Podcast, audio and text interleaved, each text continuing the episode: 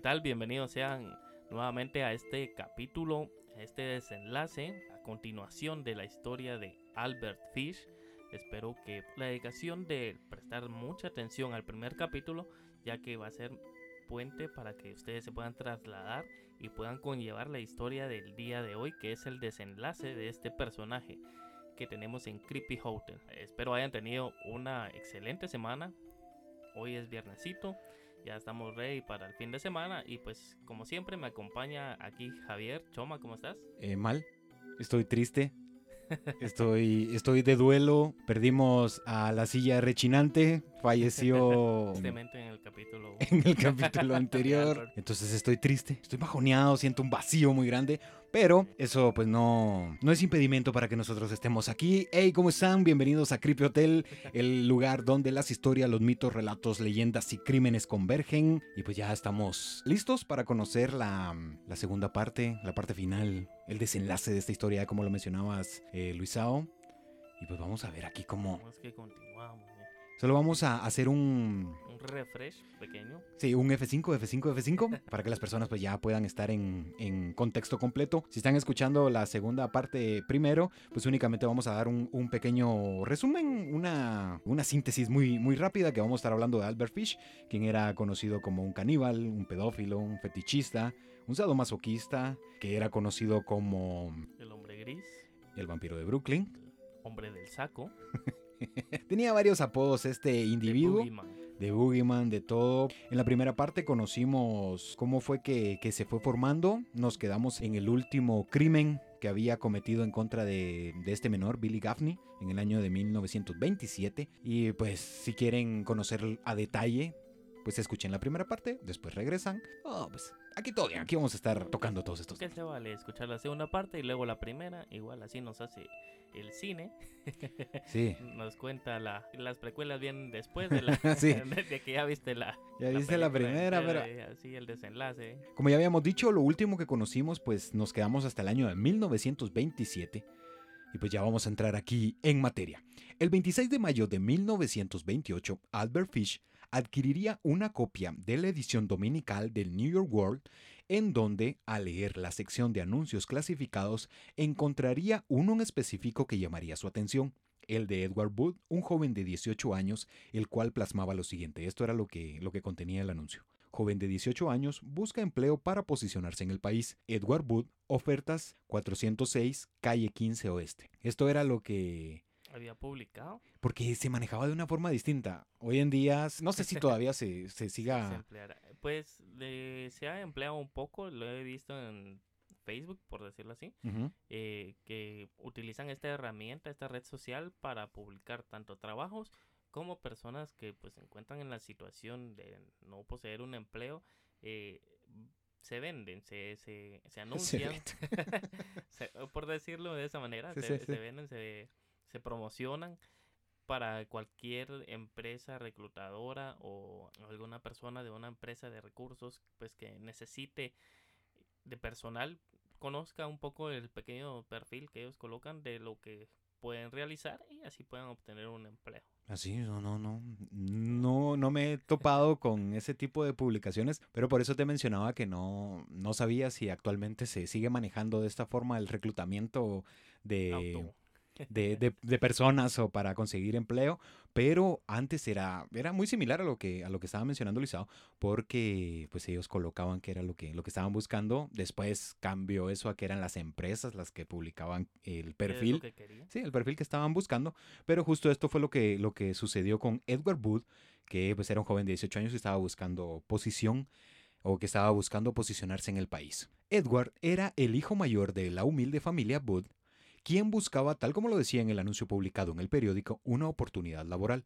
Los Booth eran conformados por Delia Flanagan Booth, Albert Francis Booth y sus cuatro hijos, Edward, Albert, Grace y Beatriz. Esos eran los, los que conformaban la, la humilde familia Wood que estaban tratando la manera de posicionarse, porque pues se tiene entendido de que únicamente Albert era el que, el que sí, el que elaboraba. Delia también tenía un trabajo muy importante que era ser eh, ama de casa pero pues este no es remunerado. Y también pues se maneja aquí que únicamente eran Edward y Grace los hijos de los Booth, pero pues aquí se tiene que eran cuatro hijos en este orden. El 27 de mayo por la mañana se presentaría hasta el departamento de Manhattan en Nueva York un anciano que se identificaría como Frank Howard, el supuesto propietario de una prominente granja ubicada en Farmingdale en Long Island. Fue amablemente atendido por los Booth quienes al escuchar los motivos del arribo del sujeto no dudaron que el anuncio había dado los resultados que estos esperaban. Fish, bajo el alias de Frank Howard, conocería a todos los integrantes de la familia, donde se sentiría y pues donde presentaría o evidenciaría especial atención por Grace, quien había cumplido 10 años en el mes de enero de ese mismo año. Howard obviamente era Albert Fish, que empleaba diferentes alias, tiene varios que ya los vamos a conocer eh, un poco más adelante. Podemos ver que está usurpando quizás el nombre de una persona que sí existía y que tenía renombre, ya que pues en este tiempo no, no, no dejabas que nadie se, se, se metiera en tu casa solo por así, ya que un nombre pues representaba eh, cierto grado de importancia o un estatus eh, dentro de la sociedad. Vemos que, como mencionabas, sintió un, una gran atracción por Grace, que era la niña pequeña. Y sabemos que él tenía un afán con los niños. Y, creo que aquí pues él tomó un... Así como que, ok, venía por, por uno, pero eh, como dijeran algunos, viene buscando Vine buscando. Vine buscando cobre, pero eh, eh, encontré oro. Sí, yo creo que es súper mórbido, pero eso fue lo que sucedió. En medio de esto, aseguró que estaba interesado en las habilidades de Edward y que éste le pagaría un total de 15 dólares a la semana. Y además, estaba dispuesto a contratar a Wiley, uno de los allegados de Edward, por supuesto, pues esto en el caso de que el joven Booth pues aceptara las labores en el campo, porque él lo que estaba buscando era trabajo, ya sea en el campo o sea en la, en la ciudad, por lo que este sujeto Howard, que se había presentado como un propietario de una granja, ahí había dicho... Estaba dando prácticamente la oportunidad para que él se desenvolviera y dijera, ok, aquí yo trabajo de esfuerzo junto a mi amigo, pues no me lo traigo para acá también para que él venga y crezca conmigo. El plan inicial de Fish, tal como ya lo, mencionaba Luisao, era dirigirse junto al mayor de los Booth hasta su vivienda en Wisteria, donde buscaría, tal como lo había hecho en el pasado con otras víctimas, torturar, asesinar, mutilar y desangrar a Edward. Sin embargo, cuando conoció a la pequeña Grace, cambió de parecer y de plan, que al paso de varios minutos se retiraría de la vivienda asegurando que volvería pocos días después para conducir a Edward hasta su nueva labor. Al cumplirse el lapso marcado por Fish, los Booth recibirían un telegrama en donde, entre dos grandes comillas, Frank Howard, que pues sí era eh, Albert, Fish, se disculpaba por el retraso, pero llegaría días después, o pocos días después de la fecha marcada en el papel, y pues esto no sé cómo se puede llegar a entender o explicar porque Fish llegó con una intención a la casa, quizá nunca imaginó las dimensiones corpóreas, si es que se puede emplear bien el término por parte de, Edward, pero cuando él conoce a, Grace, por lo que vamos a ir conociendo, era una niña muy amorosa, muy cariñosa y la ve así muy dócil, entonces... como todo niño, pues una, gozando de una gran inocencia, pues él se aprovechó y como ya lo dice Choma, pues él vino y comparó, ok, tengo al mayor que, que se ve que, que, él sí se puede oponer a una niña a la que puedo influenciar con mentiras y engaños y pues aprovechar de lo que quería o lo que tenía planeado hacer. Aquí Fish activó el modo mierda, o sea, le dio así, plic, activar modo mierda y por eso es de que cambió, envió el telegrama, dijo, lo siento, no puedo llegar en la fecha acordada, voy a llegar días después. El 3 de junio de 1928 llamarían nuevamente a la puerta de los Booth, donde aparecería Fish, que ahora pues ya tenía 58 años, con una cesta llena de dulces, frutas, quesos de cacerola y carnes, con lo que terminaría de ganarse la confianza de la familia. El abuelo amoroso y delicado, que no lo ven, pero estoy haciendo así con, con los dedos eh, comillas, se presentó desde primera instancia como un hombre hogareño, casado y con seis hijos. Acto seguido al almuerzo que la familia cuando recibió los detalles dijeron, quédese. vamos a, prepararle un algo pequeño, ya que era una familia de escasos recursos, dijeron, ok, vamos a brindarle un almuercito así, algo, y ya que estaba, ya que en la primera ocasión, pues ellos no tenían la noción de que él iba a llegar, pero ya en esta segunda ocasión, pues él ya tenía y había pactado una fecha a través del telegrama y ellos pues dijeron, ok, vamos a sorprenderlo ya que lo vamos a, a, tener con, con, importancia, pues él va a darle un trabajo a nuestro hijo que nos va a generar al final una, un beneficio a la familia con esta forma en la que se está planteando por parte de Luisao cómo fue que sucedió todo, mis decibeles van a empezar a subir más rápido, porque si te das cuenta eso, que, que, es una familia humilde de escasos recursos, que está llegando un sujeto que supuestamente les va a brindar la llave, ajá, la llave para poder abrir un mejor porvenir y lo que va a ser este, no sé. Acto seguido al almuerzo, compartiría con los padres de Grace que su hermana organizaría una fiesta para celebrar el cumpleaños de una de sus hijas, solicitando si estos autorizaban a Grace para que asistiera junto con él, infiriendo repetidamente estas palabras, que estas son las palabras de Fish. Adoro a los niños, les devolveré a la chiquilla antes de la noche. Lo de adoro a los niños era lo que mencionaba desde, desde, la primera vez, ajá, y que les devolveré a la chiquilla antes de la noche. Esto fue después de la propuesta en el que pues, Le invitaba a la celebración del, del cumpleaños de una de sus sobrinas. Luego de meditarlo por unos segundos, los padres accedieron ya que Albert volvería por la noche a recoger a Edward. Fish, para que los padres se sintiesen más seguros, les entregaría un papel con la dirección de la casa de su hermana, un edificio de la avenida Columbus, cerca de la calle 137 o 135, que ahí están esas, esas dos eh, versiones, que por desgracia para los Booth ambos ignoraban que esta avenida, la avenida Columbus, no iba más allá de la calle 110. Mientras que Grace se arreglaba, Albert entregaría un pequeño adelanto a Edward, con lo que concluirían el trato añadiendo, estas son las palabras del padre, el padre estaba agradecido ya que las opciones de diversión de Grace eran escasas. Grace, vistiendo sus mejores prendas, abandonaría esta vivienda de la mano del vampiro de Brooklyn. ¿Es, vampiro o no? ¿Es vampiro no Jason? No, porque iba caminando. Pero así fue como... Él logró ganarse la confianza de la familia y sobre todo aún más de la niña para que ella se sintiera segura de, de salir con él. Aparte que ya estaba ilusionada como cualquier niño que le puedes decir, mira, yo te invito a una fiesta de cumpleaños que va a haber piñata, dulces, pasteles, de todo y qué niño no se va a sentir atraído o feliz por eso. Entonces esta fue la, la muleta su, que él utilizó para anclarse a la niña y pues ganarse la confianza de los padres.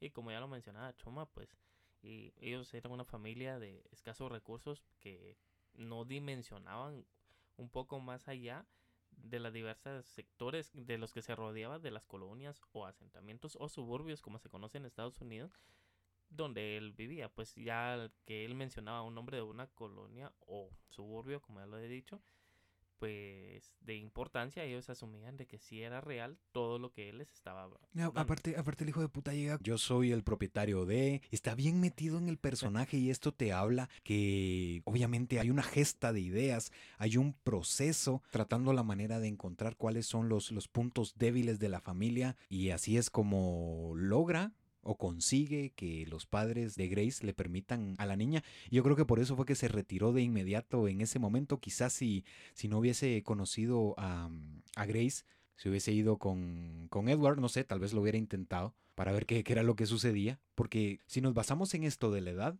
estamos eh, viendo que Edward tenía 18 años y está muy fuera de los límites. 40 años de, de edad diferente a él, a pesar de que contaba con fuerza, aunque su apariencia no lo mostraba, pero eh, no es lo mismo enfrentar, como ya lo había mencionado, a un joven ya mayor a una niña.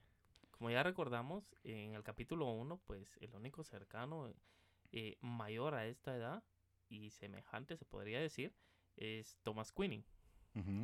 Pero eh, aquí vemos que él cambió de plan totalmente, ya que le era mucho más fácil poder dominar a la niña que dominar al hermano mayor.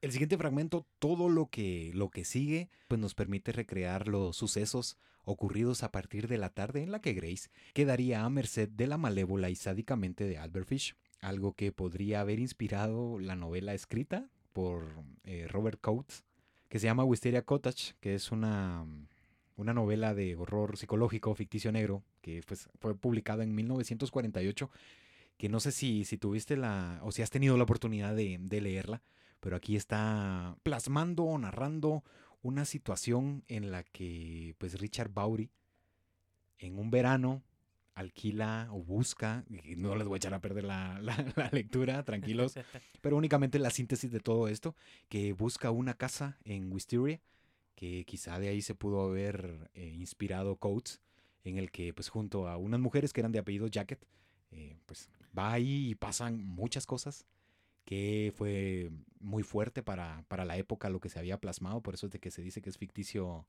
eh, negro o que es una cuestión psicológica, pero muy fuerte. Y que también esto lo que, lo que vamos a, a conocer a continuación, pues también pudo inspirar al compositor Sten Pianist que suele utilizar las voces de Oliver, Mike Aigumi, que no, cualquier persona que pueda escuchar este tipo de temas va a encontrar que podría ser el soundtrack, obviando la letra, si no me refiero a la composición y todo esto, podría ser el soundtrack de una película de Tim Burton sin pleito. A ese, Completamente acoplada. A ese nivel. Únicamente vamos a dar un pequeño fragmento de la canción que... No la vamos a cantar, la vamos a decir. La canción se llama Secrets of Wisteria o Los Secretos de Wisteria. Y esta es parte del fragmento de esa, de esa canción. La pueden encontrar en, en YouTube o, o donde la busquen porque aparece en cualquier lado. Este es el fragmento. No vas a jugar el juego del hombre gris. Muévete rápido. Sé un evasor ingenioso antes que las cuchillas empiecen a agitarse en llamas. Esa es parte de la letra. Ya se imaginarán el resto. Pero vamos a entrar con, el relato de qué fue lo que sucedió con la pequeña Grace. Tanto Fish como Grace se dirigieron a la estación del metro ubicada en la calle 14, que es una compleja red del metro de Manhattan que comparte la línea Canarsie y la Octava Avenida. El señor Howard, de camino a abordar el tren, se detendría junto a la niña en uno de los kioscos de la calle, donde recibiría un pesado paquete de color marrón, sellado con un rústico cordel, que luego de cancelar y agradecer al kiosquero, guardaría al interior de su abrigo para continuar el camino.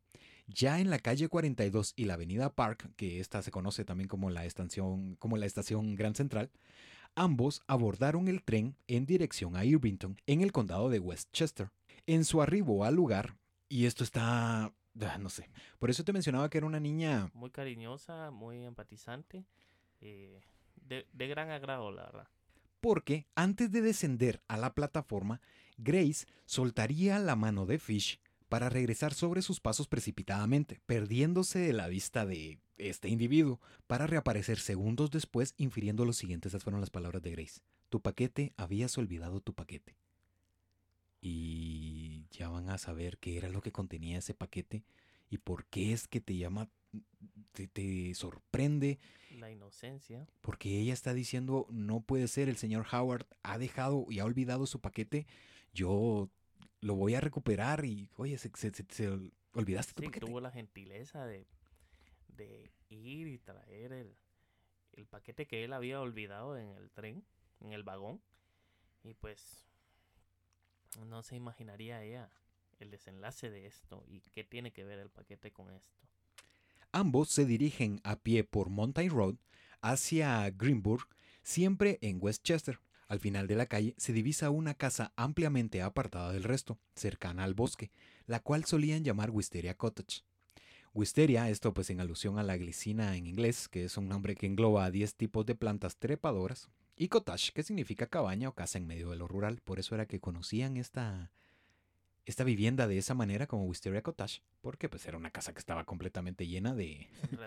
de sí, de enredaderas. Esa es como la, la, forma más sencilla de... Mejor, mejor no lo hubieras podido explicar, Luisa. Tú muy bien.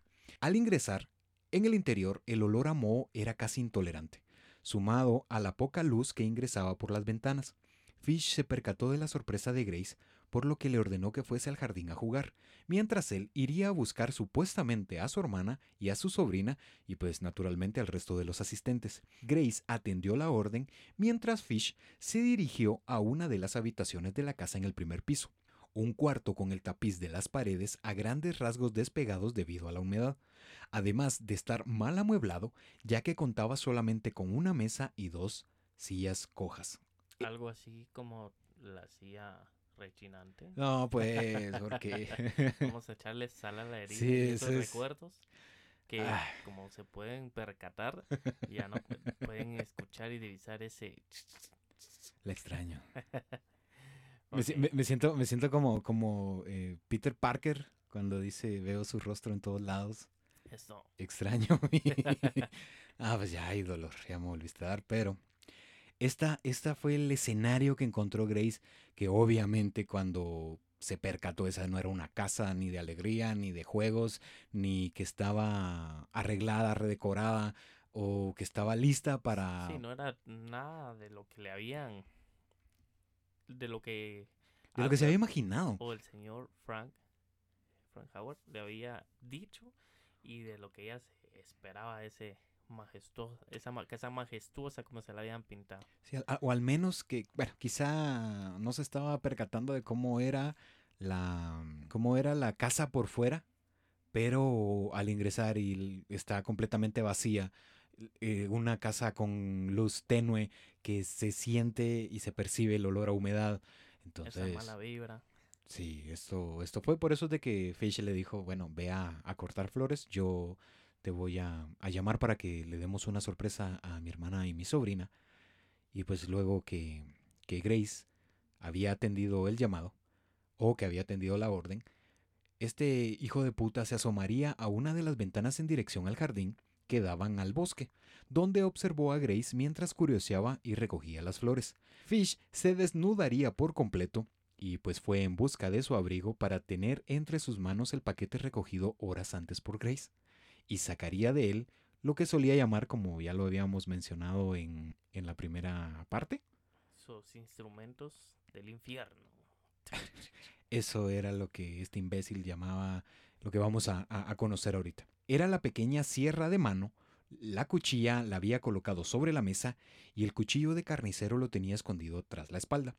Albert se aproximó nuevamente a la ventana, donde por medio de una seña disimulada, acompañada de una sonrisa, pidió a Grace que subiera y la acompañara. Al escuchar los pasos de la pequeña, cerró rápidamente la puerta de la habitación hasta que ella llegara arriba de la escalera. Entonces abrió la puerta y, pues al ver al anciano desnudo en su totalidad, Grace trataría de huir. Quiso bajar la escalera corriendo, pero Fish la alcanzó de inmediato, tomándola por el brazo. En medio del llanto y del forcejeo, Grace amenazaba a Albert con contarle a su madre al volver a casa, y estas son las palabras de Fish en torno a esto. Una vez la hube metido en el cuarto, la tendí en el suelo, encima de un pedazo de tela que había preparado.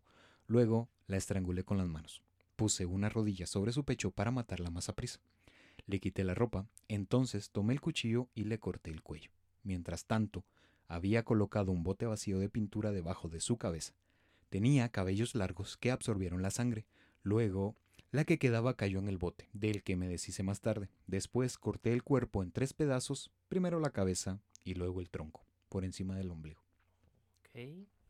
Vemos. Sí, un, silencio sepulcral porque... Es fuerte la, la forma en que él declara cómo fue que actuó en contra de, la pequeña Grace. Algo, pues muy, hijo de muy violento. Hijo de puta.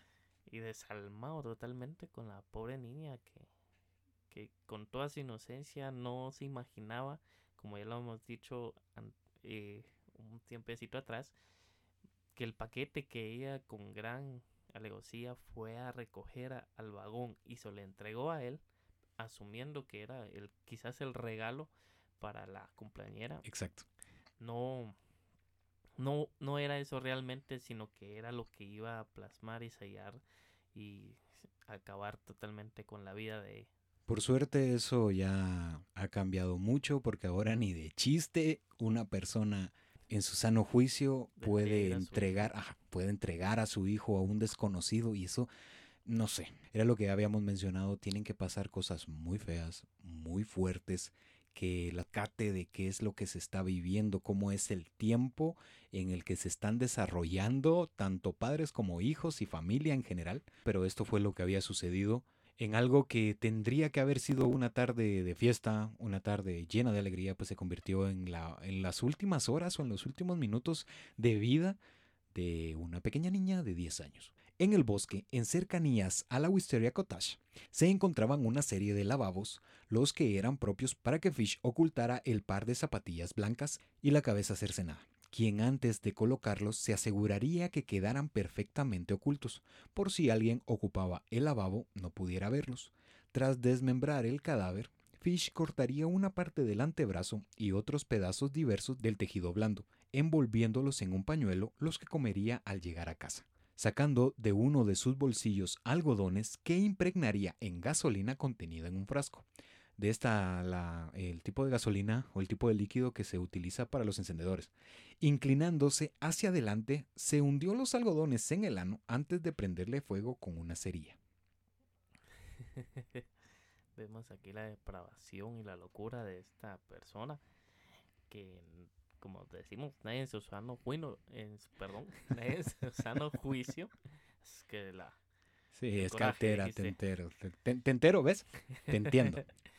eh, nadie en su sano juicio, pues haría esto? ¿Quién, ¿Quién, se va a flagelar de tal manera y muy abrupta? O sea, no, no, no casa en el pensamiento de cualquier persona normal, en lo que consideramos normal, realice este tipo de actos.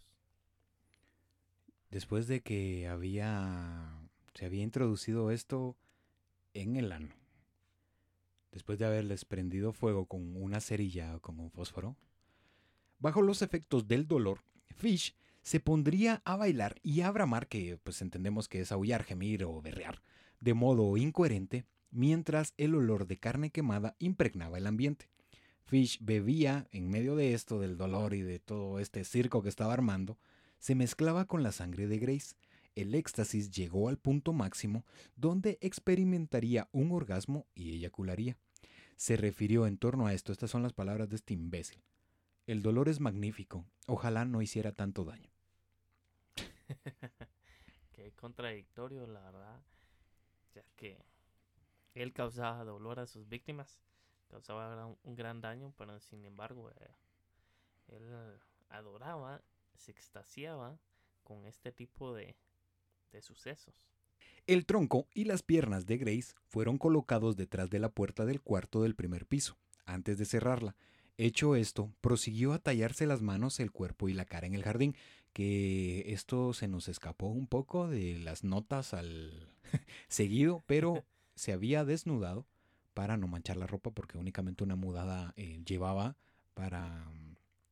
Sí, aparte de todo, pobre Sí, porque era eso de que, bueno, no, no quiero levantar sospechas, sé que lo que voy a, a cometer va a generar ciertas manchas que no son propias ni son normales, pero por eso es de que se había eh, despojado. Sí, por eso se había despojado la ropa. Únicamente un, pequeño comentario que, se nos había pasado por alto en el, en el fragmento anterior. A la mañana siguiente, luego de haber ya abandonado la casa y de haber em, hecho todo lo propio, de regreso a Nueva York, se dirigió a una tienda para comprar un kilo de zanahorias, perejil, cebollas y un kilo y medio de patatas. En su cocina vaciaría sobre la mesa el total del contenido en los pañuelos, cortando en cuatro partes el pedazo del antebrazo, vertiéndolos en una cazuela con agua en la que colocaría las verduras sazonadas. Que era un copiar y pegar de lo que había realizado contra Billy Gaffney. Ya pues, sabemos cuál era todo el, cuál fue todo el proceso que, que había realizado con la carne de este menor, pues justamente hizo lo mismo con la de la pequeña Grace.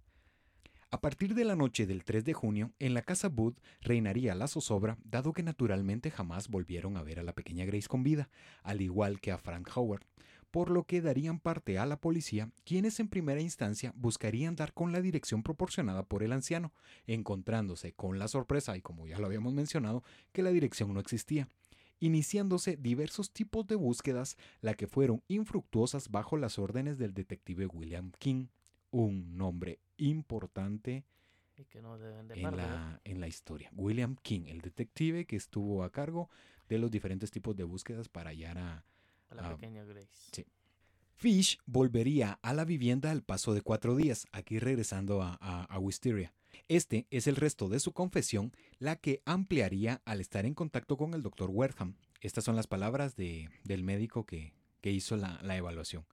El cuerpo comenzaba ya a oler muy mal. Por la ventana arrojé los pedazos que se encontraban todavía en el piso, y bajé al jardín para recogerlos y colocarlos cerca de un muro de piedras detrás de la casa. Pero no los oculté, como tampoco oculté la cabeza, que tenía los cabellos tiesos a causa de la sangre seca, y que coloqué en el mismo lugar. El cuerpo estaba prácticamente reconstruido.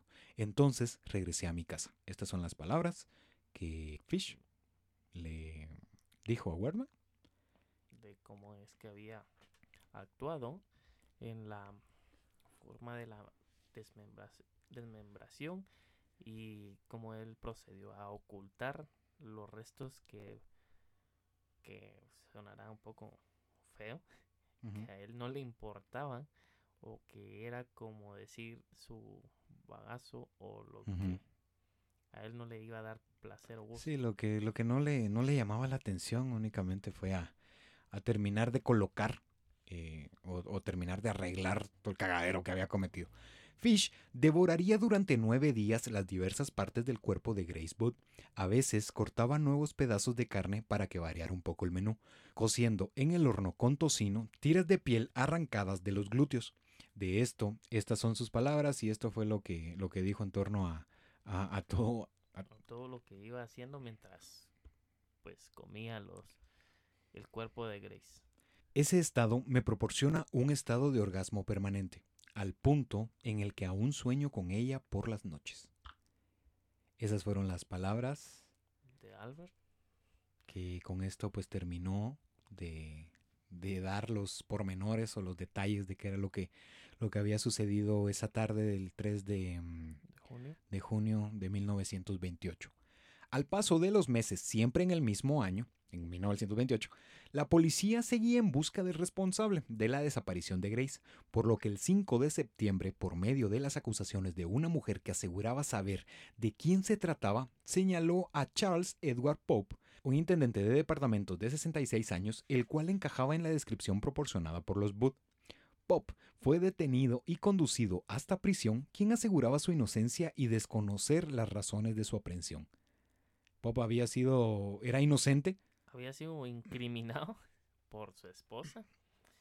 Creemos que tuvo los motivos, tal vez no de que él haya hecho el crimen o que él haya planeado hacer este tipo de, de vejamen, pues quizás tuvieron alguna disputa entre pareja y ella vio ciertos rasgos que asimiló con el con el acto que había suscitado con la pequeña Grace. Y ella dijo, ok, puede ser de que él sea el, asesino o él sea el que ejecutó este, este acto. Aquí una de las curiosidades es que había sido señalado por los Booth. Y yo creo que eso fue lo que más peso tuvo en... ¿En el caso? Ajá, porque ellos dijeron, sí, fue él. Él fue, él fue, él fue. Pero la mujer que lo había entregado a las autoridades era la señora Pop, o sea, como ya lo decía Luisa, una mujer alineada y sometida, quien se rebelaría en contra de Charles y lo acusaría falsamente con tal de deshacerse de él. Esto pues por los constantes maltratos que eran propinados por su esposo. Pop pasaría un total de 108 días en prisión hasta que a través del veredicto del jurado sería declarado inocente siendo liberado a los pocos días en el mes de diciembre de 1928 estuvo 108 días preso, en todo lo que, lo que seguía la, naturaleza del proceso. Algo pues que no ha cambiado. no, pero, pero aparte ellos estaban buscando eh, esto que es ese, se cumple esa idea de que nadie es culpable ni inocente hasta que se demuestre lo contrario. Y pues ellos llegaron, habían investigado, obviamente llevando la batuta William. Y por eso es de que había pasado o que había transcurrido este, este lapso que fue, ajá, que fue cercano, un poco más de los, de los tres meses. Y pues el jurado dijo, no, él es declarado inocente. Bueno, no se sabe si le dieron seguimiento a los maltratos que le daba a su esposa, que por eso lo hubieran dejado solo una Quizás vuelta. en esos dos, tres meses ella pues tomó la y dijo, ok, de aquí no me quedo, ya está, me llevo lo que pueda y fuimos. Eso es cierto, también es una buena hipótesis. Esa es un día que el enlace y la historia principal pues que los policías tenían en este cargo, William que llevaba a cargo pues era la del hombre gris, o sea, Albert Fish, y el caso de Grace, no tomándole gran importancia a lo de la violencia familiar. Sí, quizá porque no era su departamento. Únicamente William era de personas desaparecidas y pues eso pudo haberlo conducido a otro departamento. No lo sabes. Simplemente lo ha de haber delegado y decir, ok, eh, acá le darán seguimiento, yo estoy con esto. En 1929, Fish, recorriendo como le gustaba o como solía hacerlo los anuncios de los periódicos, esto pues ya sea en la sección de los clasificados o de las agencias matrimoniales, escribiría un número considerable de cartas obscenas en las que solía emplear varios seudónimos, siendo los más frecuentes John Peel, Robert Hayden, Frank Howard y Thomas Spritch. Estos eran los... ¿Seudónimos? Sí, estos eran los alias que... Perdón, los seudónimos, ¿verdad? También los alias. Eran, los alias que, que utilizaba. Eran sus nombres de poeta. Estas, estas podrían ser como sus cuentas, como sus cuentas falsas de, de Facebook. De Facebook. De, o de alguna red social. para Esto, a la gente. Sí, es para estar pendiente. Porque prácticamente... Eh, no hagan eso. Eso sería lo que en nuestro momento, en nuestra época, vendría siendo lo que él realizaba, stalkear a la gente y volverse un acosador cibernético. En este caso sería un acosador cartérico, porque era por medio de cartas. Por medio de cartas. Ah, ya acuñamos un término. Era, era un, acosador cartérico. Que, estaba al pendiente de, la, de, las publicaciones, de, de los casamientos y de todo esto. Empleaba estos cuatro alias en los que solía presentarse en la mayoría de las redacciones como un prominente y exitoso productor de películas de Hollywood, de Hollywood, no, de Hollywood. Varias de estas cartas aún forman parte pues, de los archivos del condado de Westchester y aquí vamos a, a escuchar la, la redacción para que las personas puedan emitir su opinión y que digan, ok, ¿qué está sucediendo aquí? Lo voy a leer textualmente como está, no se realizó ninguna omisión ni ningún cambio, así está, esta es la carta. Me gustaría que pudiera verme en este momento. Estoy sentado en una silla desnudo. El dolor se sitúa en mi espalda, justo encima de mis posaderas. Cuando usted me desnude podrá admirar una forma perfecta. Querida miel de mi corazón, estoy saboreando ya su deliciosa orina y su deliciosa caca. Tendrá que orinar en un vaso que beberé delante de usted hasta la última gota. Dígame cuándo querrá pasar a mayores. Le tendré sobre mis rodillas para levantarle las faldas, bajar sus bragas y colocar mi boca contra su grueso y delicioso culo de miel, a fin de tragar su manteca de cacahuate tan pronto como surja, fresca y caliente a la vez. Así es como lo hacen allí en Hollywood. Trate la manera de no quebrarme, porque se estaba matando de la risa. ¿Qué, qué persona escribe esta, esta carta? o, o, que la envía. eres un poeta. es que. Aquí saldrían muchos, estoy tratando de que no me gane la muchos risa. memes que dirían, no sabía que eres un poeta. es que estoy tratando que no me gane la risa porque uno, uno se puede imaginar el, el rostro de, de, una mujer que obviamente le, le, vas a faltar el respeto, que va a ser sí, no fuerte, y que no lo va a tomar así como nosotros lo estamos tomando. Sí, risa cero. Algo gracioso, sino que lo sentiría así bien pesado, un gran insulto para ella y no digamos para cualquier otra mujer. Pero es que, ¿qué, clase de imbécil piensa que con esto vas a enamorar a una persona? sí, no, no, no, no. Quizás no era lo que esperaba o lo que buscaba, pero con quizás buscaba solo eh, captar la atención de esta persona, que obviamente eh, muchas veces cuando leemos eh, sagrada, tenemos ese morbo de querer saber en qué concluye. Pero ahí, no, se podía ni siquiera mandar spam o, bloquear, no se podía. Pero un pequeño spoiler, hubo una que sí se enamoró y le contestó. Dijo, no puede ser, mi corazón acaba de acelerarse. Como, como hemos dicho en, y han escuchado ustedes en varios capítulos, estos personajes ah, tienen audacia, eh, por decirlo así, van en contra del sistema y siempre, siempre a, palabras y así al aire podríamos decir siempre hay un roto para un descosido. Te digo, no comprendo cómo... ¿Cómo logró? En qué, no sé, ya que me estoy trabando mucho me voy a volver a reír, pero no, continuamos. En ese mismo año, el hijo mayor de Fish, Albert, de 30 años, en su regreso al apartamento que compartía con su padre en la calle 74, hallaría debajo del fregadero de la cocina uno de los instrumentos favoritos del vampiro de Brooklyn. Su pie tropezó con una pagaya o remo de cortas dimensiones tallado a la ligera, cercano a los 60 centímetros de largo, del que se percataría de la cantidad de clavos que sobresalían de este objeto. Albert Jr. examinaría el objeto más de cerca, descubriendo que este estaba manchado de sangre y pues naturalmente encararía a Fish cuestionándole las razones del porqué de dicho objeto. Por esto, su padre se desentiende de qué es lo que, lo que le está eh, cuestionando su hijo, pero como resultado de la insistencia por parte de Junior o de Albert Jr., se negaría a responder en un inicio, sin embargo, por lo impetuoso del interrogatorio, acabaría confesando. Estas fueron las palabras que le dijo Fish a su hijo. Lo empleo en mí mismo, de vez en cuando siento un impulso irresistible y cada vez tengo que deshacerme de él torturándome con esa pagalla. Esa fue la respuesta, eso fue lo que le dijo, por qué estaba manchado de sangre este objeto en el que estaban clavos salidos. Y para quitarle un poco la preocupación de que quizás se lo haya empleado en otra persona.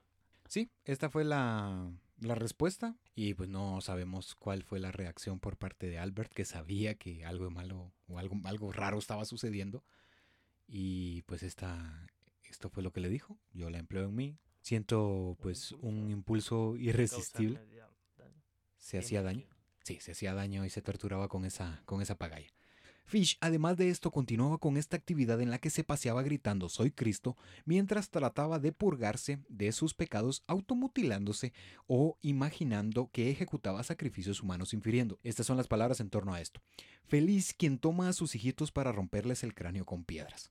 Además, continuaba con la ingesta de carne cruda, sobre todo en las noches de luna llena. Experimentaba un deseo temerario e irresistible de comer la carne en este estado, y pues además de este excéntrico comportamiento, sus hijos observaban los actos de Fish infiriendo lo siguiente. Estas son las palabras en torno a esto por parte de Albert Fish Jr. Su cara enrojecía terriblemente, lo cual es muy extraño, pues no ha salido en todo el día. La expresión de sus ojos daba la impresión que había visto algo que le causaba miedo. Era como si alguien lo persiguiera. Estas son las declaraciones. Esto fue lo que dijo, sí, lo que dijo Fish. Albert Jr que prácticamente podemos notar que ellos estaban conscientes de lo que su padre realizaba frente a sus ojos a muy escasos rasgos, ya que no lo, lo presentaba como tal, pero que ellos no veían un poco más allá en el decir, ok, esto está fuera de lo común en lo que realiza. Y no era nada raro que pues él quisiera comer carne cruda, ya que ellos no sabían que esto podría ser de algún ser humano. Ellos lo imaginaban como que es de cualquier animal eh, que pues estuvo vivo, un ternero, una vaca, un ave. Entonces no lo veían tan raro el que él quisiera degustar de la carne totalmente cruda. Sí, era como, eh, mi papá es creepy, es raro, es extraño, pero, sí, que algo que, que, habías mencionado, se vuelve a barajar eso, cómo es posible que fuera de, de casa hacía todo esto y en casa con sus hijos sabía y su razón tenía tenía eso respaldado que le evidenciaba. eran distintos fuera de casa como dentro de casa. Sí, tenía eso de que a mis hijos no les voy a hacer daño, pero sí voy a hacer daño afuera. Albert, ya con 60 años, se volvería a casar el 6 de febrero de 1930 en Waterloo, Nueva York, con Stella Wilcox, también conocida como Phoebe Fish, de 62 años, pero se divorciaría después de una semana de casados. Fish, ya lo habíamos hablado, que, era bígamo, había estado em, casado y después que su esposa lo había abandonado y algunos de sus hijos habían ido a vivir con él y después se había casado con, otra mujer y después se casa porque se casó tres veces en, toda su vida. Su vida. Y pues únicamente duraría una semana. su matrimonio no duró mucho. Sí, no, duró una semana. un amor muy espontáneo que quizás al difuminarse pues no se dio. Quizá, quizá Estela descubrió todas las cosas extrañas que realizaba Fish y dijo... no, no, no, esto no lo aguanto. no, esto conmigo no va. Ya no estoy para estos trotes porque ya tenía una persona 62 años. Y avanzada por decirlo así, pero no del todo. No estaba, no estaba ni tan, tan, tan, tan hasta allá. Ni tan, tan, tan, hasta acá.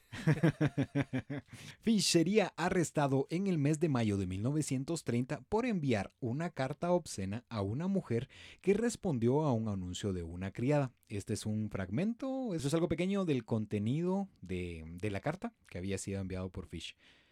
Mi hijo único Bobby quedó inválido a la edad de 9 años a causa de un ataque de parálisis infantil. Es necesario darle latigazos regularmente por su propio bien con un látigo de 9 tiras. El doctor afirma que tres o cuatro nalgadas muy firmes en su trasero desnudo le convienen, pues es bien entrado en carnes en ese lugar. Esto le ayudará mucho. Contésteme que no vacilará en utilizar un bastón o un látigo cuando sea necesario. Esta era la la carta por la que se ganó unas cuantas noches, unos cuantos días en, prisión, en el que fue liberado en el mes de agosto de 1930, siendo internado por primera vez, y aquí es donde pisaría eh, por, por, vez primera, valga la redundancia, que pisaría el hospital psiquiátrico de Bellevue, saliendo solamente un mes más tarde, ya que sus evaluaciones psicológicas respaldadas y eh, que eran evaluadas y avaladas por el director del asilo, Minias Grigori, reflejaron que, esas fueron las palabras de, de los doctores o que fue el diagnóstico, que fue el resultado de las pruebas que le habían realizado a Fish.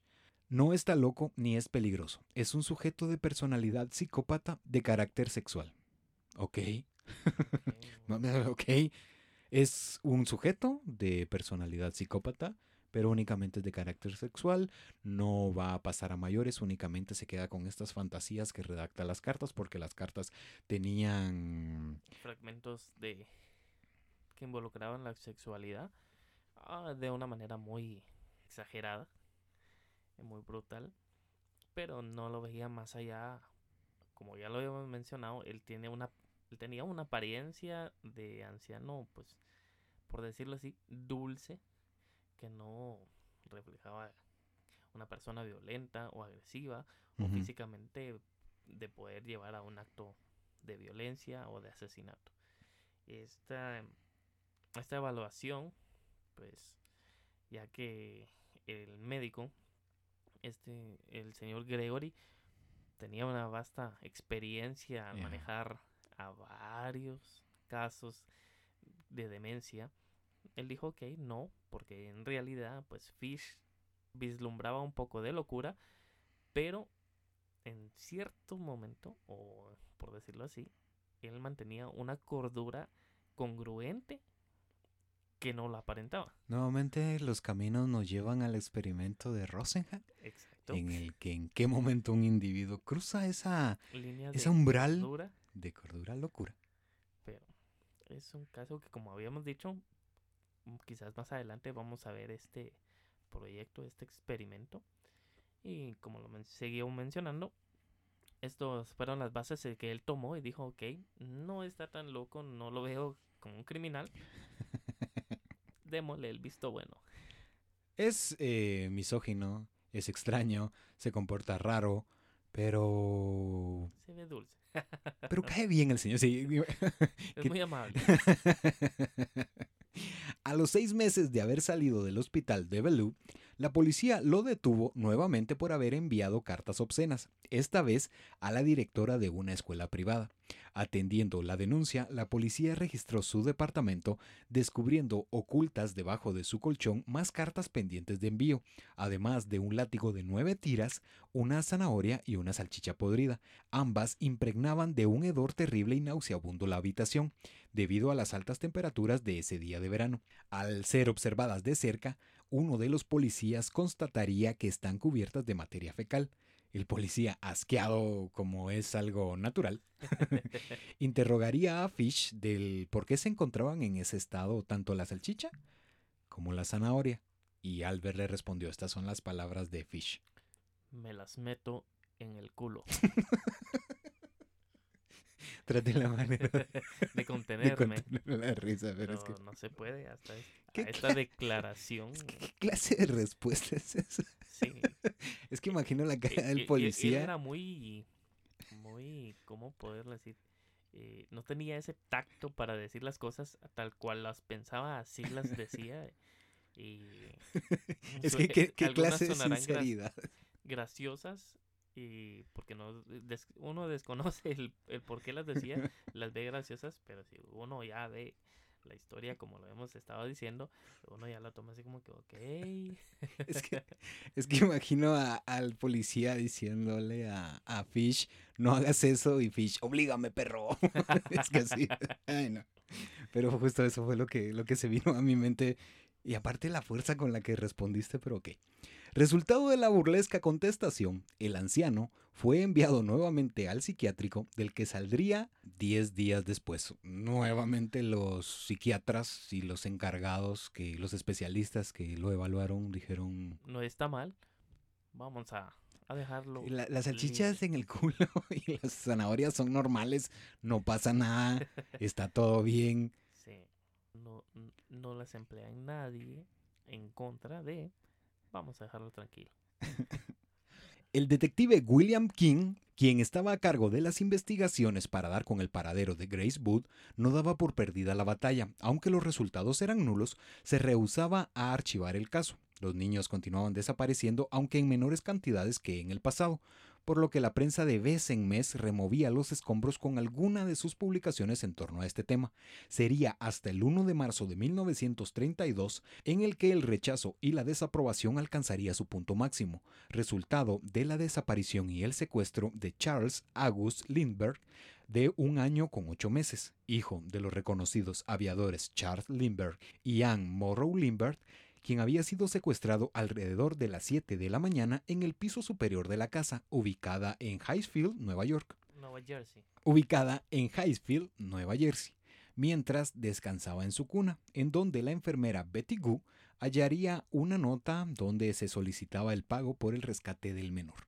Esto pues no estaba vinculado directamente con Fish, pero fue en el tiempo algo muy relevante ya que sus padres eran pues personajes de renombre muy reconocidos y que esto sucedió con un niño que fue totalmente raptado de su cuna en el tiempo pues era muy constante la desaparición de varios niños que eran secuestrados para poderse ellos eh, venían a amasar su fortuna secuestrando a los niños que si bien en algunos casos no torturaban a, a ellos de esta manera de asesinarlos eh, amputarlos de alguna extremidad Al estilo de Fish.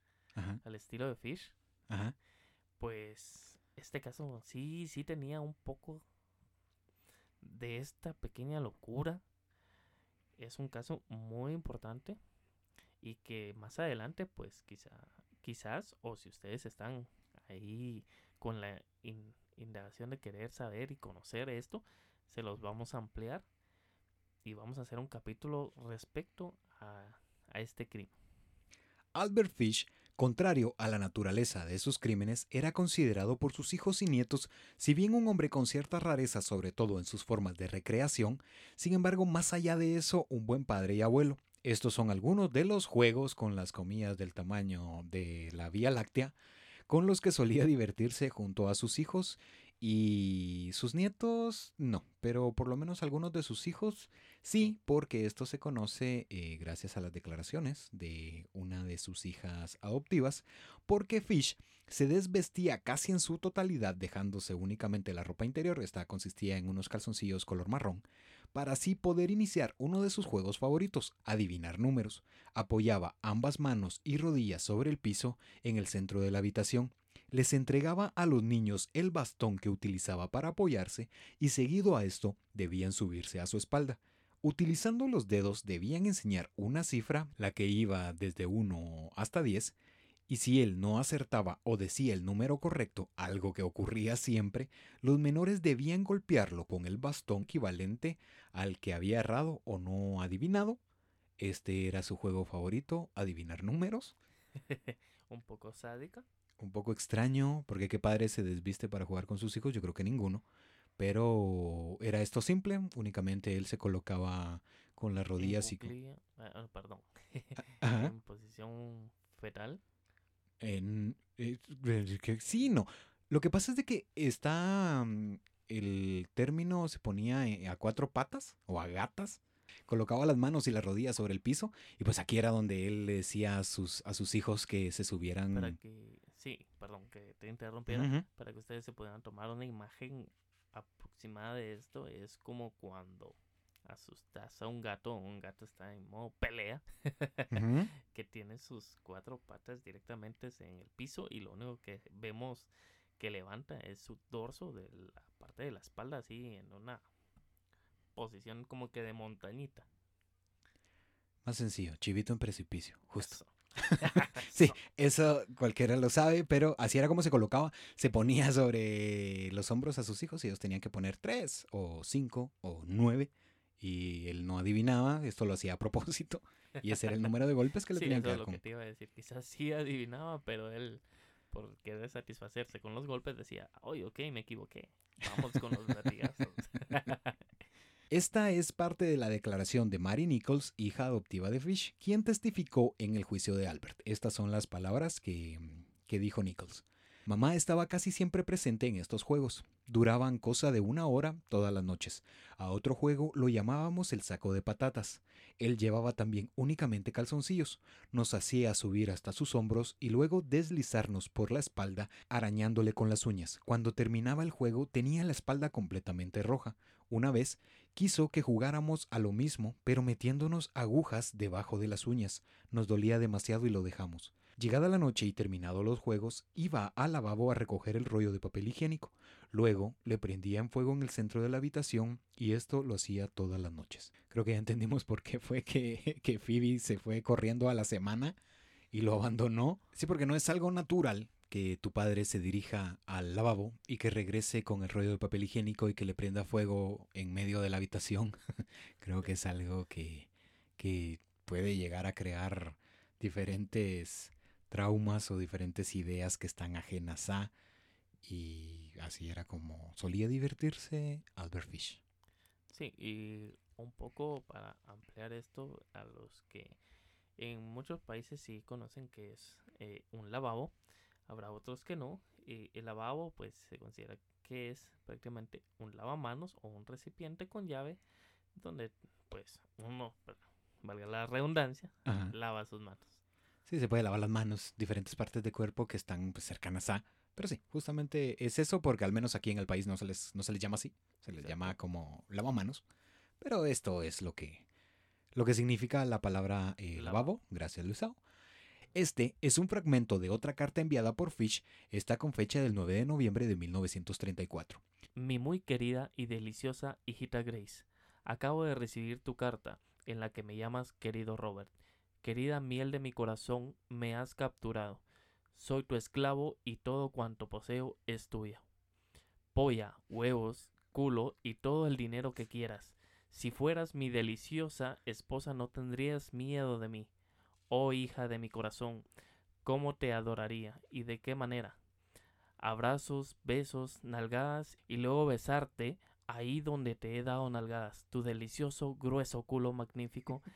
Ya no necesitarías papel higiénico para limpiarte tu delicioso culo tan espléndido.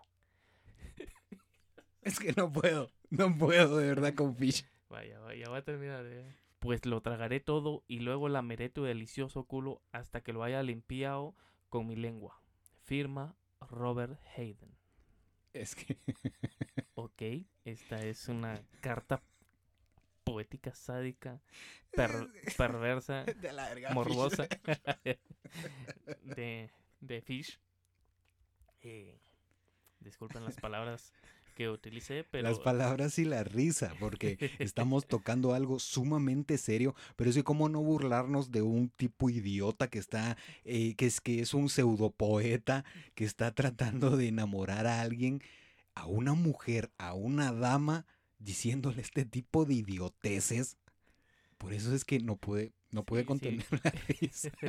sí, si bien eh, se puede utilizar otras palabras, eh, tal vez no tan explícitas, pero él sí hablaba así a, a- al aire, a lo pelado, a lo que caiga. Él sí, si le gusta, bueno, y si no, también. Pero aquí era donde te mencionaba que, que Grace le había contestado porque él inicia la redacción, o en este caso la lectura de Luisao, diciendo, eh, me has llamado querido Robert.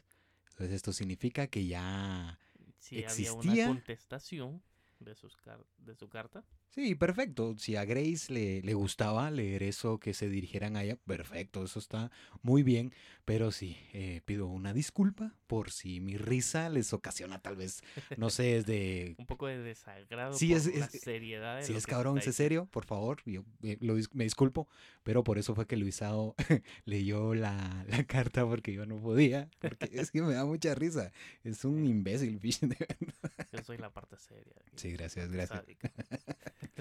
Cuatro días después, el 11 de noviembre de 1934, llegaría hasta el buzón de la familia Wood una carta que pondría a punto más de seis años de incertidumbres. La carta iniciaba mencionando, y esto es solamente una pequeña explicación, que esto es el matarrisas, aquí quita completamente la, la sonrisa que puede eh, generar este individuo, pero vamos a, darle una, una pequeña explicación porque todo inicia mencionando al capitán Jones, que en el año de 1894 había zarpado desde San Francisco hacia Hong Kong, en donde por emborracharse y por descuido el barco había dejado el puerto sin él y dos más de la tripulación, que él había ido, había salido de juerga con dos más que conformaban la tripulación y pues el barco había, había zarpado, había dejado el puerto y por eso es de que en ese momento la hambruna supuestamente en China era extrema, por lo que a menudo se solía vender y consumir carne humana, en especial la de niños, la que variaba en precios que iban desde 1 hasta 3 dólares.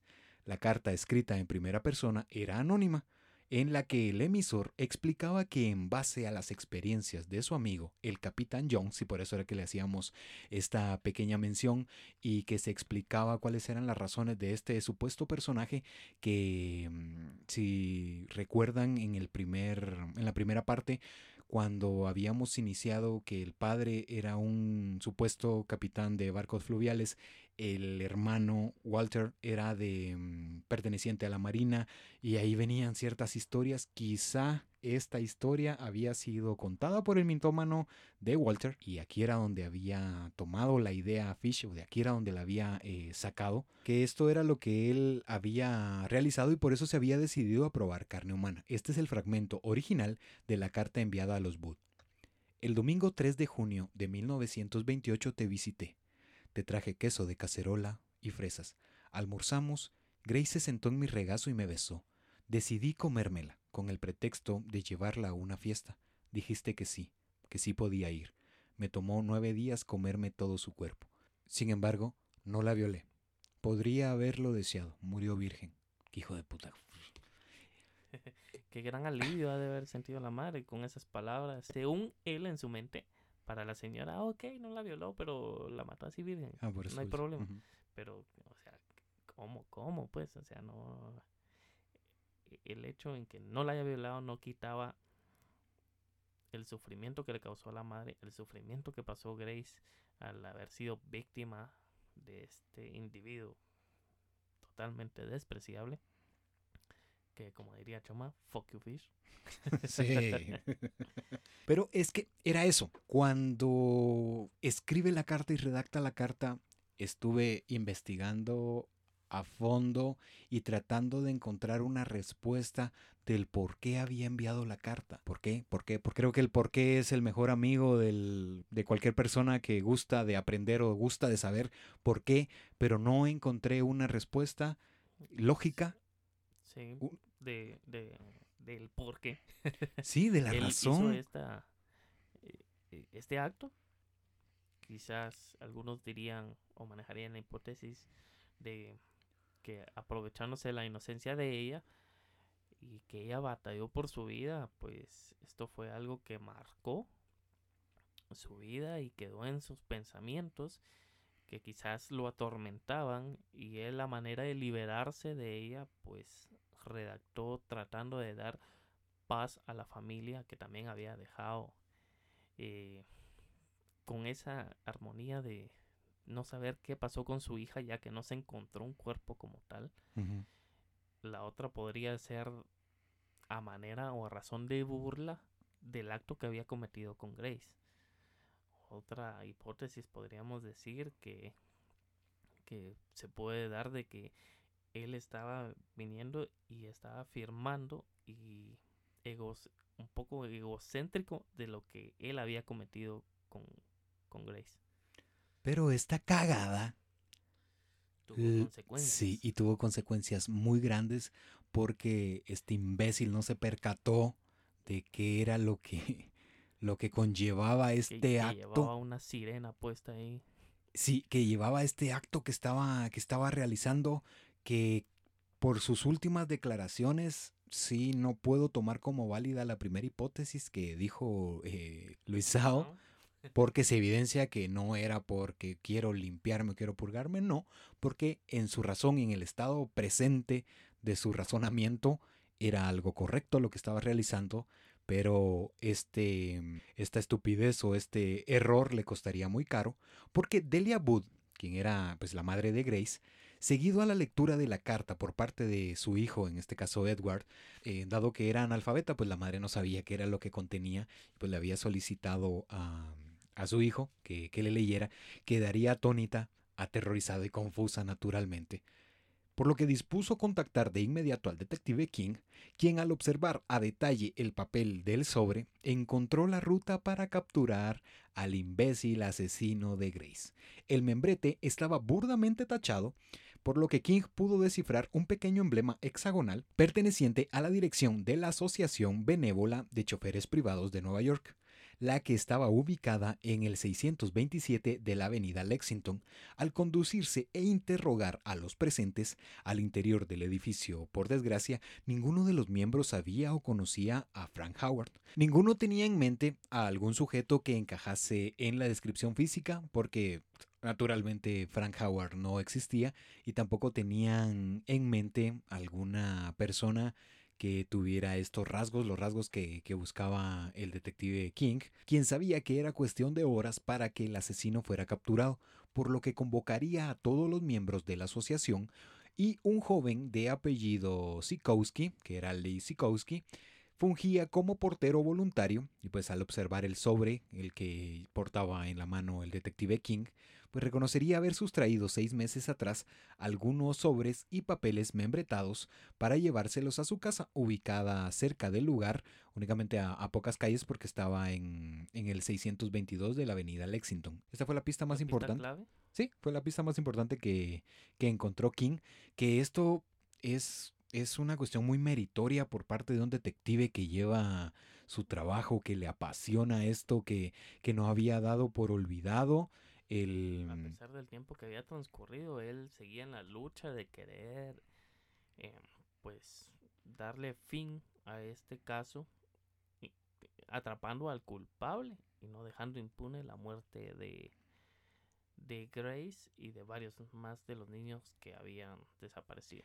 Sí, porque King todavía tenía la idea que la podía hallar con vida, porque lo de un secuestro, tal como lo que había eh, sucedido con, con Charles Lindbergh, que ahí sí supuestamente se había solicitado un rescate, en este caso no aplicaba o no era... No había ninguna nota, carta o algún indicio que dijera, ok, estoy solicitando esta suma de dinero para poder regresar a su, a su hija. No, y aparte, sin contar la situación económica de los Booth, entonces era más por yo no voy a permitir que un individuo eh, pase por encima de la ley y que sea olvidado esto que, ha sucedido con Grace. Yo no voy a descansar. parte de, de, una familia importante o de personas eh, con un estatus social superior a alguien, sino que se dieran cuenta los criminales de, del presente en, en ese momento y del futuro de que la policía no iba a dar, como ya lo mencionaba Choma, dejar por de, dejar, perdón, que pase por apercibido esta situación y que ellos pasen sobre la ley al, al tomar como víctimas a personas de escasos recursos o de un estatus social muy bajo. King, junto a Lee Sikowski, se dirigieron hasta la dirección donde nadie da información de Frank Howard, quien encararía e interrogaría otra vez al joven precisando la fecha del robo de los sobres, quien respondería que vivía en un cuarto amueblado en el 200 de la calle 52 Este. Lee Sikowski, además, recordaría otro detalle clave. Al mudarse, dejó los sobres en un estante. Examinando el registro de los inquilinos, la policía constataría que la habitación había sido alquilada por un anciano cuya descripción correspondía a la del supuesto Frank Howard, pero que firmó con el nombre de Albert H. Fish. Pese a esta nueva pista, la policía descubriría que Howard, ahora llamado Fish, se había mudado poco tiempo atrás, específicamente el 11 de noviembre, eh, la fecha de la carta enviada a los Booth, y pues únicamente aquí vamos a, poner también en situación a, las personas que, que, nos escuchan porque estamos en el año de 1934 y esto es en Nueva York. Y si recordamos el capítulo número uno, eh, por ese tiempo también estaba suelto el doctor H.H. H. Holmes en Boston haciendo de las suyas. Entonces por eso es de que la policía estaba vuelta loca en Estados Unidos y aquí pues seguiría ese proceso en el que ya se emplearían de huellas digitales, en el que se haría un, registro de los criminales, tratando la manera de disminuir los índices de criminalidad que pues estaban hasta cierto punto disparándose en, la época. Sí, en Estados Unidos. Y clamando la, la, el miedo en las personas de que no podían estar en la calle es simplemente ahí como tal. Eh, esto, ¿verdad? Como ya lo mencionaba Chuma, pues eh, lo de H.H. Holmes, que viene vinculado, de, llevándose en este estado, eh, la policía ya se había implementado de nuevas herramientas que eran totalmente nuevas para la época, que ellos empezaban a indagar, a hacer archivos, a tomar huellas digitales, basarse en indicios físicos de la persona, eh, tomar fotografía, que en este caso eh, era muy escaso el, poder tomar una fotografía, pero sin embargo se tenían grandes dibujantes en la época, pues eh, un dibujante pues realizaba los bocetos tal cual era, a pesar de que solo era con lo que la persona le comentaba que había visualizado y pues esto era lo que ellos empezaban a, a distribuir en los periódicos para poder encontrar o que las personas ayudaran a encontrar al asesino o al criminal que estaban ellos buscando. Y pues no estamos echando al interior del saco el nombre de, de Peter Kutsinowski, que también estaba, estaba también haciendo estragos por esa época. El detective King, al escuchar que Fish o que Frank Howard se había mudado en la fecha del 11 de noviembre, pues la propietaria del inmueble añadiría el primer clavo que pondría fin a la vida criminal del vampiro de Brooklyn. Compartió con King que Fish le había comunicado que estaba a la espera del cheque por 25 dólares que sería enviado por uno de sus hijos mayores y que pasaría por él en cuanto pudiese. King, al escuchar las palabras de la mujer y que aseguraba que la correspondencia estaba próxima a arribar, sabía que solamente era cuestión de esperar el arribo del anciano. Ayudado por varios colegas, montó y despegó una vigilancia en la habitación del 200 de la calle 52 Este. La mañana del 4 de diciembre, uno de los inspectores del servicio de correo les avisó que había llegado al centro de distribución postal una carta dirigida a Albert Fish. La tarde del 13 de diciembre de 1934, un anciano, a paso lento, se presentó a recoger su correspondencia. Revisaría que todo se encontrase en orden y sin mediar palabra fue sorprendido y detenido por el detective King. Fish, al percatarse de la presencia del detective y el despliegue policial, lo amenazaría con una hoja de afeitar, pero King, con un gesto risible, desarmaría al patético Albert Fish. El detective King se limitaría a observar a Fish, culminando con esta frase: I finally catch you, motherfucker. O por fin te atrapé. Hijo de tu mamá. Así fue como fue capturado Fish, todo resultado de haber enviado la carta a la familia Wood, en la que el imbécil no se percató, en la que llevaba un logo o pues un, un membrete de... De la empresa o en este caso la, la asociación de pilotos Ajá. que lo vincularía y lo llevaría a este a esta aprehensión.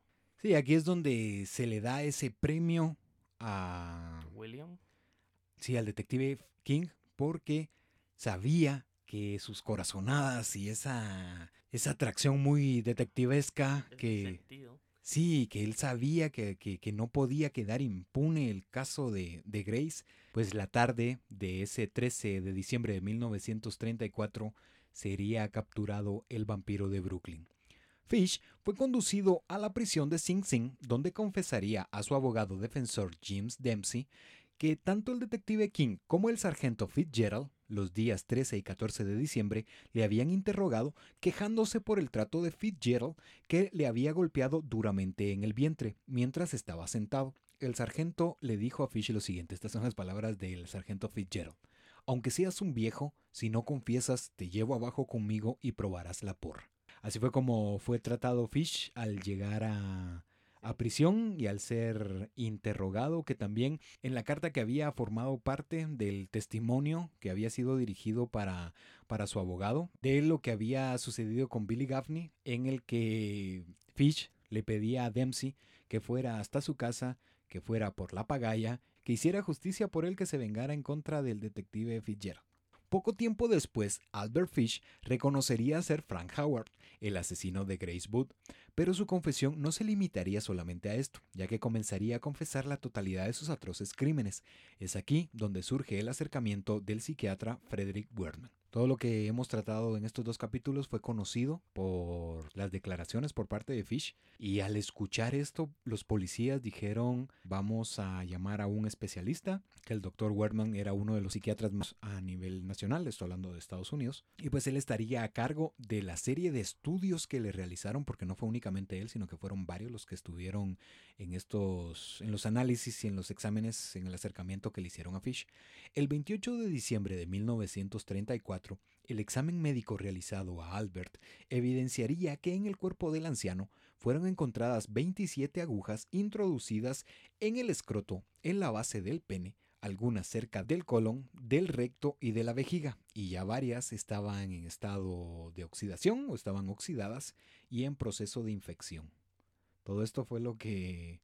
que se le encontró en el cuerpo y que no me imagino, bueno, me imagino realmente la expresión de ellos al asombrarse al ver que esta persona podía soportar este dolor porque creo que nadie podría aguantar llevar esos 27 objetos en tu cuerpo que te están causando dolor constantemente y actuar como que si nada. Sí, porque una cosa es el, el pinchazo o la herida y otra cosa muy distinta es que ya ingrese a, a tu cuerpo y ahí que, esté, sí, y que se quede ahí. Incluso también se tiene el peligro que se puede correr al momento de ser insertada una aguja, ya que puede correr por el torrente sanguíneo, llegar al corazón, a otros órganos que son muy importantes, pero por medio de exámenes de, de- de rayos X. Por- sí, ultrasonido, rayos X eh, vendría siendo la, la manera en que ellos pues pudieron verificar esto y quedar asombrados de este personaje que estaba muy salido de sus de su cordura y que no se lo esperaba. Fish fue sometido a largos y diversos exámenes encabezados por Werman, por lo que al paso de ese tiempo Albert sería juzgado en el tribunal de White Plains el 12 de marzo de 1935, donde Frederick Close presidiría como juez y el fiscal de distrito sería Albert Gallagher. El Dr. Werman resumió la personalidad de Fish diciendo lo siguiente, esas son las palabras del Dr. Werman. Es uno de los casos de perversión sexual más desarrollados existentes en toda la literatura de la psicología normal. En el juicio testificarían diversos nombres, como el del director del hospital psiquiátrico Menas Grigori, Mario Nichols, Albert Fish Jr. y varios psiquiatras más. El juicio duró 10 días en el que se convertiría en uno de los juicios más polémicos y controversiales del siglo XX. Estas son parte de las, de las declaraciones de los que testificaron en el juicio de, de Albert Fish. Y aquí vamos a, entender, le dieron seguimiento y alguna respuesta clínica de cuáles eran los problemas principales que, tenía Fish. Y estas son las declaraciones por parte de Wermant, quien se refirió en torno a las alucinaciones religiosas. Albert cree que igualmente sacrificar a un niño es penitencia por sus propios pecados. El acto en sí, si fuese incorrecto, los ángeles lo evitarían. Esta era la declaración porque Fish mencionaba, y aquí regresaba a los pensamientos que había tenido en su momento y que mantuvo prácticamente por toda su vida, en el que Dios, buscando que le probase la lealtad o el amor, espero estar utilizando los términos correctos, le solicitó a Abraham que sacrificase a su hijo Isaac y en medio de esto antes o segundos antes que, que fuese realizado, pues varios ángeles o dos ángeles llegaron hasta, hasta Abraham y pues aquí impidieron que, que, se materializara esto y por eso es de que Albert se amparaba en eso, por eso fue que se dio la respuesta de Wernant en el que decía si no fuese correcto ángeles vinieran a. sí, a impedirlo. Respecto al canibalismo, estas son las declaraciones. A esto, su mente lo asoció como la comunión. La última de las preguntas hechas a Werman por parte de Dempsey pues duraría varios minutos en las que se tiene una idea que duraría alrededor de 15.000 palabras, algo que te dice fue muy extensa, pero únicamente el médico se limitó a responder está loco, ya que este añadía o respaldaba que Fish sufría de psicosis paranoide, entre otras cosas, pero estas fueron de las declaraciones que se encontraron o de las respuestas por parte de los psiquiatras. Sí, por parte los de los ajá, por parte de los profesionales en los que trataron de, de encontrarle una respuesta a qué era lo que estaba. comportamiento y pensamiento que tenía Fish.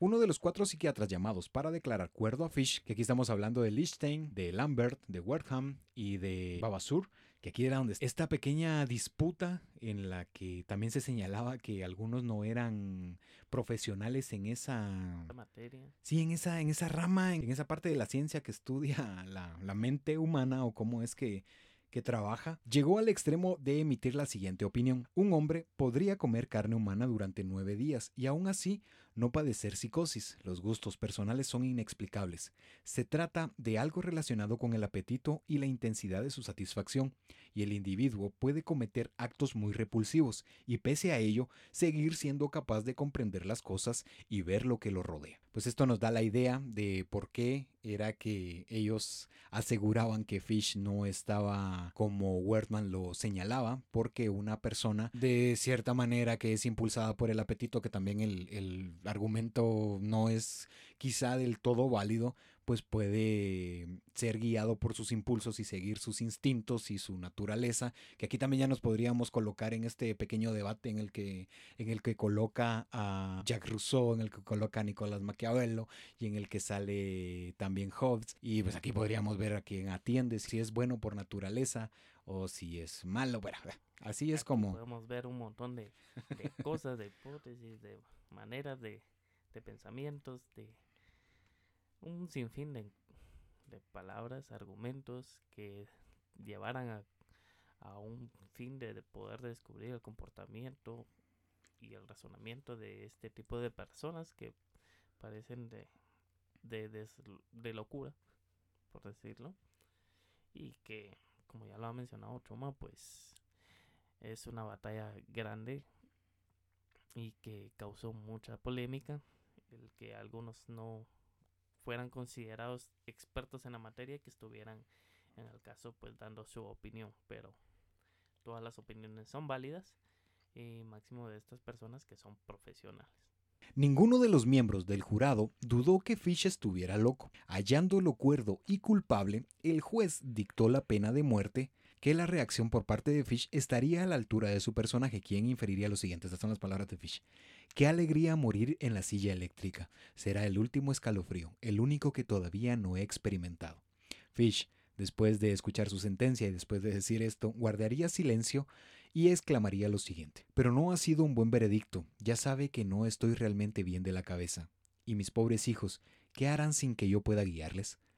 Con esto concluyó, estas fueron las dos respuestas por parte de, de Fish.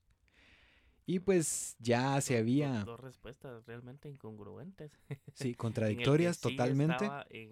con el deseo de lo que esperaba y decía que era algo nuevo que experimentar, pero a la vez eh, pues saltó su lado paterno y dijo, ok, ¿qué, qué pasará con mis hijos? Algo eh, incongruente, pues sus hijos ya estaban grandes. Eh, no, realmente no habría mucha falta por parte de él en su ausencia. Pero si te deja algo así como que, ok, por momentos se atornilla y se desatornilla un poco. Está en estira y afloja la mente de Fish. Exacto. La sentencia ya había sido dictaminada, ya había sido emitida, pero el doctor Wertman haría su último intento de evitar que Fish fuese condenado, mientras Albert esperaba en la celda del pasillo de la muerte de Sing Sing. Estas fueron las palabras de Wertman. Este hombre no solo es incurable e imposible de reformar, sino que no puede ser castigado. Su mente trastornada anhela conocer la silla eléctrica porque la considera como la experiencia definitiva del dolor supremo. Werman intentó una última vez que fuese desestimada, sí, que de, querer no quizás de salvarlo por completo, pero ver que no fuera eh, culpado por injustamente por su falta de cordura, su su pérdida de de congruencia, de, de razón, que no estaba en sus cabales para que dijeran, ok, esta vez metámoslo directo al manicomio y de ahí no sale. De aquí ya no va, ya no va a salir, y ahí se va a quedar hasta que fallezca. no lo envíen a, a Belú, no, que no lo vea otra vez Minas porque lo va a dejar salir al, poco tiempo, cambiemos de... Gregory tiene la, pues, tuvo la, la, el infortunio de haber creído en esta persona con apariencia dócil en que no iba a causar ningún daño y que pues tiempo después él vería que sus eh, sus decisiones tuvieron una consecuencia que ha de haber impactado en su carrera. Y quién lo que estaría llevando a, a este lugar nuevamente, ¿verdad? Pero sí, después de, de, ese último intento, el 16 de enero de 1936, Fish pediría como última comida pollo asado, el cual fue servido sin huesos para evitar que intentase suicidarse, dado que unos meses antes Fish había intentado cortarse las muñecas con el hueso de una costilla de res.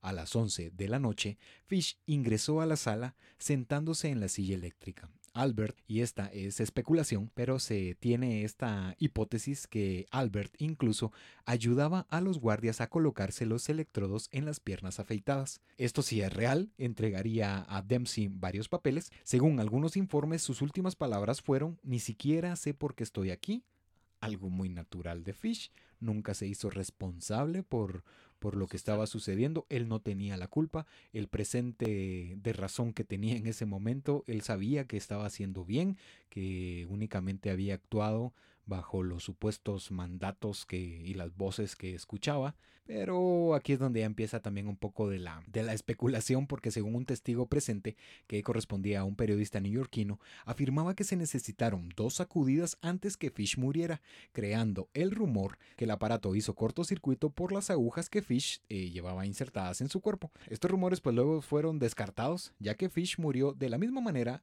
y en el mismo periodo de tiempo que otros en la silla eléctrica. Fue declarado muerto a las 11 de la noche con 9 minutos. Así fue el final de Albert Que fue enterrado en el cementerio de la prisión de Sing Sing y ese fue el final del vampiro de Brooklyn. De esa manera fue que acabó la pérfida historia de este sujeto, de este anciano que se hacía pasar por un hombre amoroso y gentil. Murió en la silla eléctrica, supuestamente él quería conocer este, este último dolor o esta última situación o experiencia pues lo consiguió. Que, fue su anhelo en el momento que se le dictaminó, dictaminó perdón, eh, la ejecución pues creo que ha de haber sido algo con lo que unió en los días de espera y que anheló hasta el momento que, se culminó el acto de su ejecución. Y que, podemos decir, aquí acabó el, el hombre gris, el, The Boogeyman, con su paz en este, en este mundo y que acabaron gracias a estas autoridades pues las desapariciones en cierto punto y el abuso y asesinato de los niños. Sí, aquí una de las cosas muy rescatables es William King, porque se, empeñó. Creo que encontró paz, encontró paz, encontró tranquilidad, satisfacción, no por lo que le sucedió a Fish, únicamente porque. Por su ejecución, sino que logró encontrar al, al criminal que había perpetrado en contra de Grace y de los otros niños desaparecidos que, que no quedaron impunes. Y además de esto, pues también eh, James Dempsey daría una última declaración porque varios de los periodistas le consultaron y le interrogaron de qué se trataba o qué contenían los papeles que habían sido entregados por Fish antes de, de ser ejecutado, de, de pasar a la silla eléctrica y únicamente este diría lo siguiente. Nunca se lo mostraré a nadie. Fue la serie de obscenidades más sucia que jamás haya leído. Y ahora sí, ponemos punto final, cerramos esta historia que fue dividida en dos partes, en dos capítulos, El vampiro de Brooklyn. Ya llegamos hasta, hasta el final. Muchas gracias por llegar hasta acá. Y pues, ¿qué, ¿qué, más se puede agregar a esto? ¿Qué más se puede decir de, de Fish para las personas? Esto es un punto importante. Existe una película que se llama The Grey Man o El Hombre Gris, que para las personas que, no lo han visto y que ya escucharon tanto la primera parte como la segunda parte, pueden buscarla. de manera visual esta historia que les hemos comentado y así ustedes pueden ver muchos de los puntos vistos aquí eh, o escuchados, perdón, escuchados acá, que lo van a ver y van a entender de una mejor manera ya con imágenes. Ya sabemos que al tener una imagen, pues uno puede tomar una imaginación de, de la trama de una manera un poco más llevadera.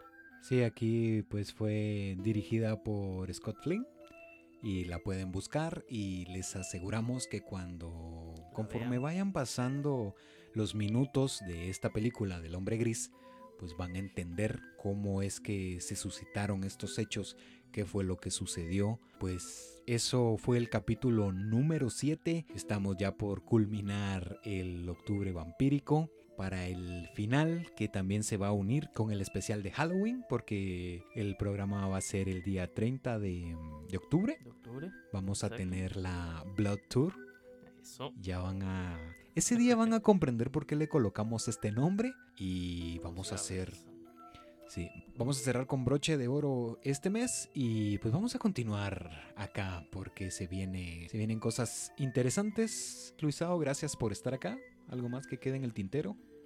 Eh, no, creo que has dado todos los, los pormenores y ahí los detalles. No envíen cartas así, por favor. No lo hagan. Ténganse. Sí, no, no copien. Quizás no, no las cartas, pero ya correitos. Eh, que sus sí, las cartas ya no se utilizan, sí, ya no. Eviten los TikTok de esa manera. sí, ya las, las cartas ya no, ya lo decía eh, Jerry Rivera. Ya no.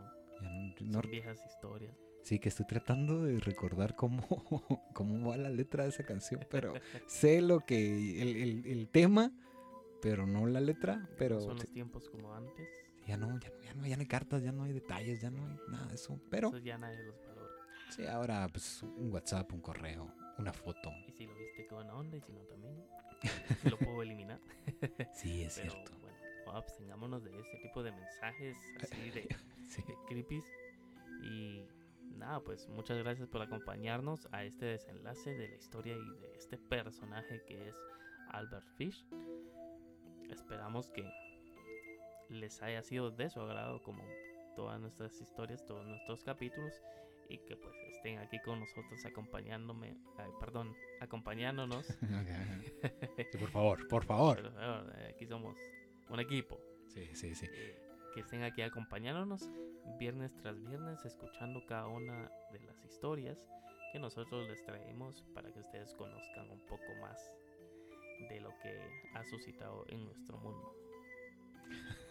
Recuerden que ustedes pueden subsistir sin esto, esto sin ustedes no.